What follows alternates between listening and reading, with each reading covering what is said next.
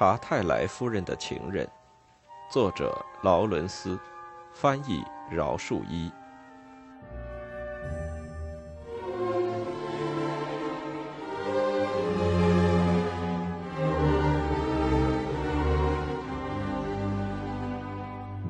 第一章，我们根本就生活在一个悲剧的时代，因此我们不愿惊惶自忧。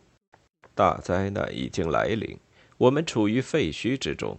我们开始建立一些新的小小的栖息地，怀抱一些新的微小的希望。这是一种颇为艰难的工作。现在没有一条通向未来的康庄大道。但是我们却迂回前进，或攀援障碍而过。不管天翻地覆，我们都得生活。这大概就是康士丹斯·查泰莱夫人的处境了。她曾经尝世界大战的灾难，因此她了解了一个人必要的生活，必要求知。他在一九一七年大战中和克利夫·查泰莱结婚。那时，他请了一个月的假回到英国来。他们度了一个月的蜜月之后，克利夫回到弗兰达斯前线去。六个月后，他一身破碎的被运返英国。那时，康士丹斯二十三岁，他是二十九岁。他有一种惊奇的生命力，他并没有死，他的一身破碎似乎重合了。医生把他医治了两年，结果仅以身免。可是腰部以下的半身从此永久成了风瘫。一九二零年，克利夫和康士丹斯回到他的世代老家勒格贝去。他的父亲已经死了，克利夫承袭了爵位，他是克利夫男爵，康士丹斯便是查泰莱男爵夫人了。他们来到这有点伶仃的查泰莱老家里，开始共同生活。收入是不太充裕的。克利夫除了一个不在一起住的姊妹外，并没有其他近亲。他的长兄在大战中阵亡了。克利夫明知自己半身残废，生育的希望是绝灭了，因此回到烟雾沉沉的米德兰家里来，尽人事的使查泰莱家的烟火维持下去。他实在并不颓丧，他可以坐在一把轮椅里来去悠游。他还有一个装了发动机的自动椅，这一来，他可以自己驾驶着，慢慢的绕过花园，而到那美丽凄清的大陵园里去。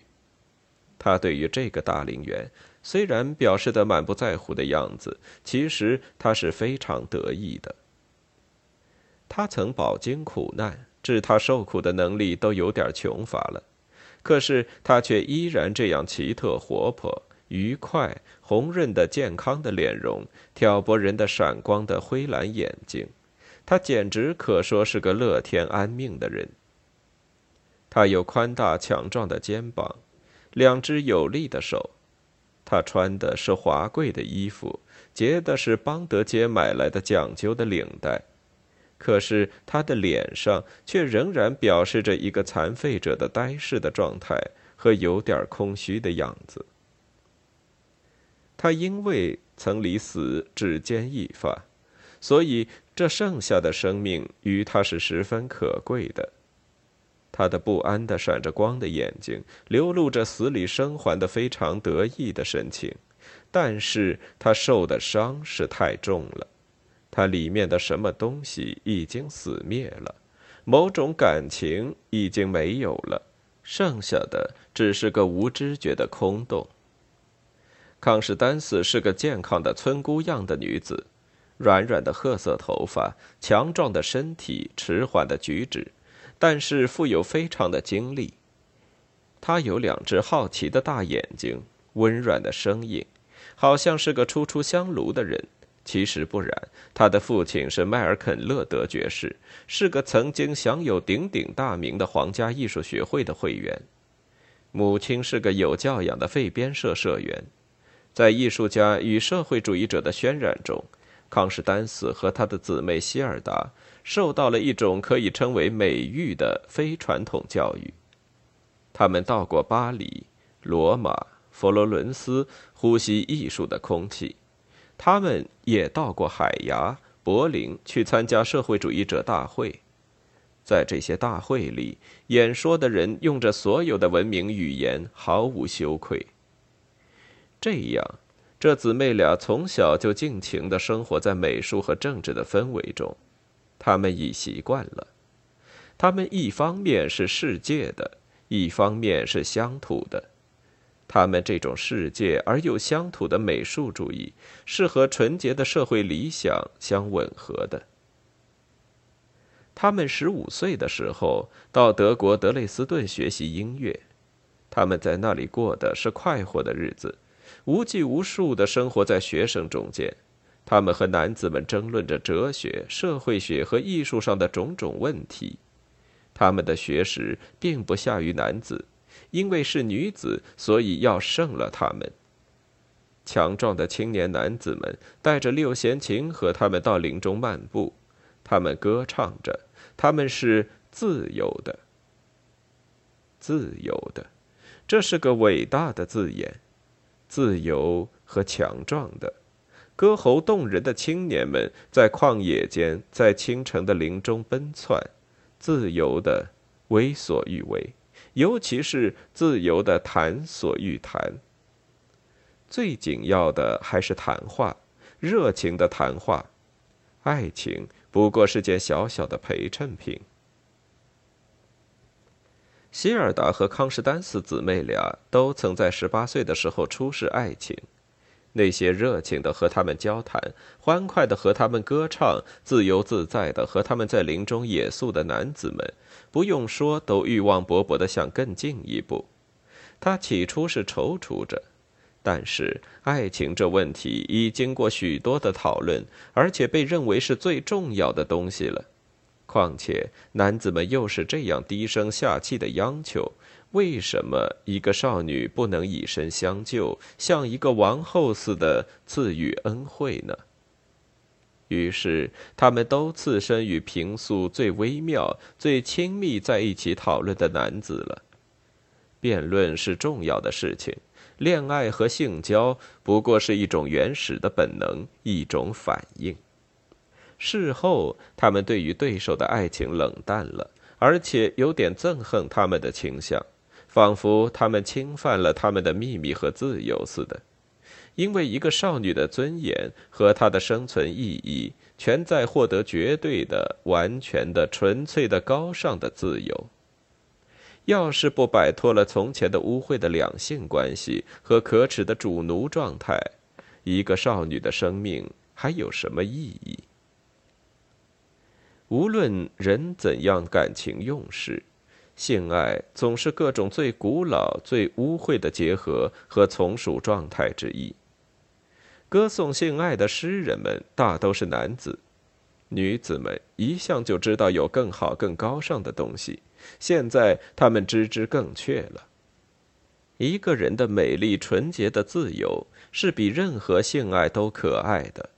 不过，男子对于这一点的看法太落后，他们像狗似的尖要性的满足。可是，女人不得不退让。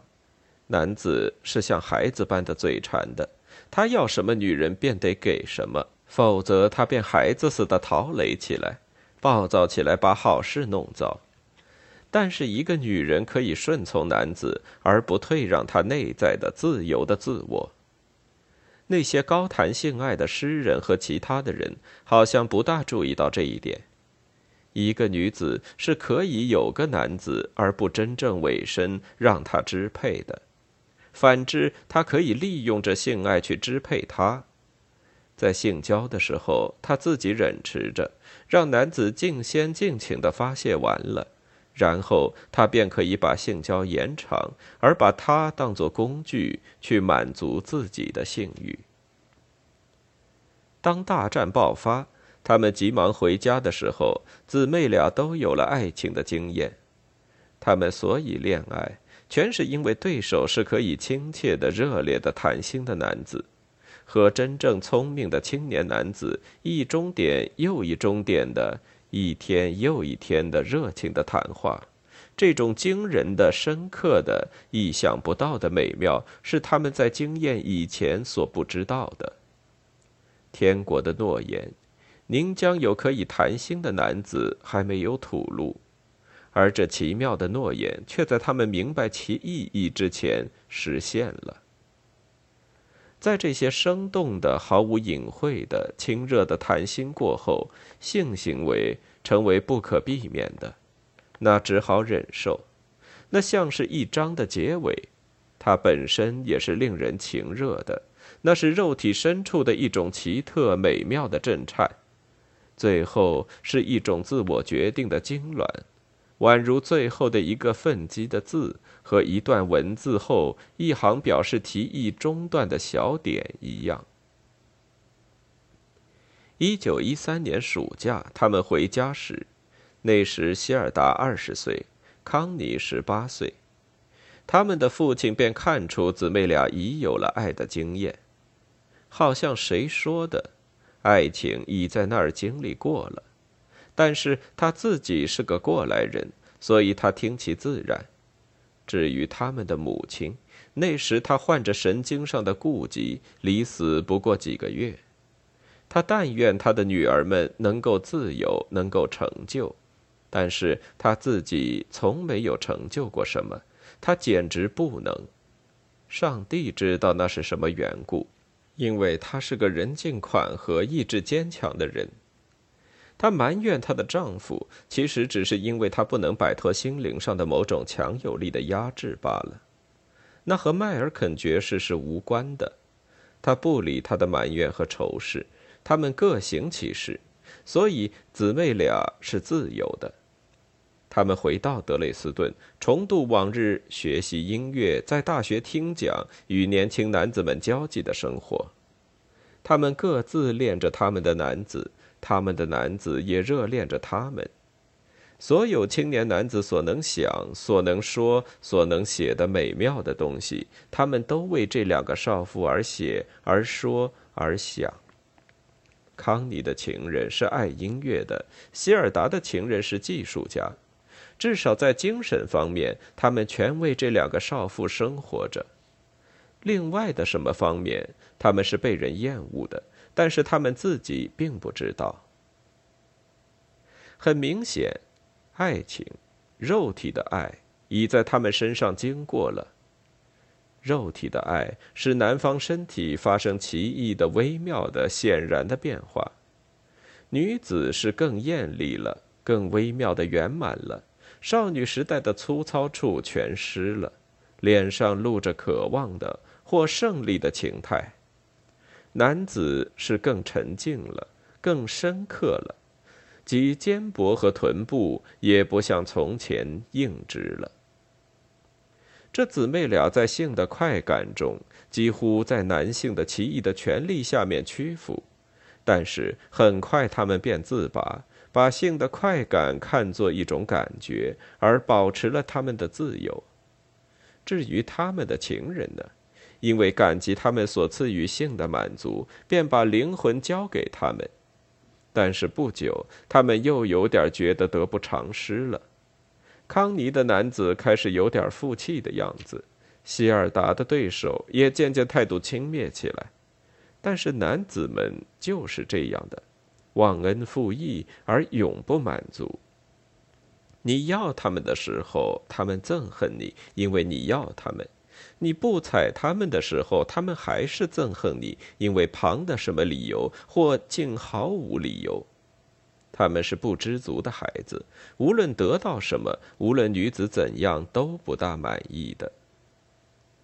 大战爆发了，希尔达和康妮又匆匆回家。他们在五月已经回家一次，那时是为了母亲的丧事。他们的两个德国情人在一九一四年圣诞节前都死了，姊妹俩恋恋的痛哭了一场，但是心里却把他们忘掉了，他们再也不存在了。他们都住在新根洞，他们父亲的其实是他们母亲的家里。他们和那些拥护自由、穿法兰绒裤和法兰绒开领衬衣的剑桥大学学生们往来。这些学生是一种上流的、感情的无政府主义者，说起话来声音又低又浊，仪态力求讲究。希尔达突然和一个比他大十岁的人结了婚，他是这剑桥学生团体的一个老前辈，家财富有，而且在政府有个好差事。他也写点哲学上的文章。他和他住在威斯敏斯泰的一所小屋里，来往的是政府人物。他们虽不是了不起的人，却是或希望是国中有权威的知识分子。他们知道自己所说的是什么，或者都装作知道。康尼得了个暂时轻易的工作。和那些嘲笑一切的穿法兰绒裤的剑桥学生常在一块儿。他的朋友是克利夫·查泰莱，一个二十二岁的青年。他远在德国波恩研究煤矿技术，那时他刚从德国匆匆赶回来。他以前也在剑桥大学待过两年，现在他是个堂堂陆军中尉，穿上了军服，更可以目空一切了。在社会地位上来看，克利夫·查泰莱是比康尼高的，康尼是属于小康的知识阶级，但他却是个贵族，虽不是大贵族，但总是贵族。他的父亲是男爵，母亲是个子爵的女儿。克利夫虽比康尼出身高贵，更起上流，但却没有他的磊落大方。在地主贵族的狭小的上流社会里，他便觉得安适。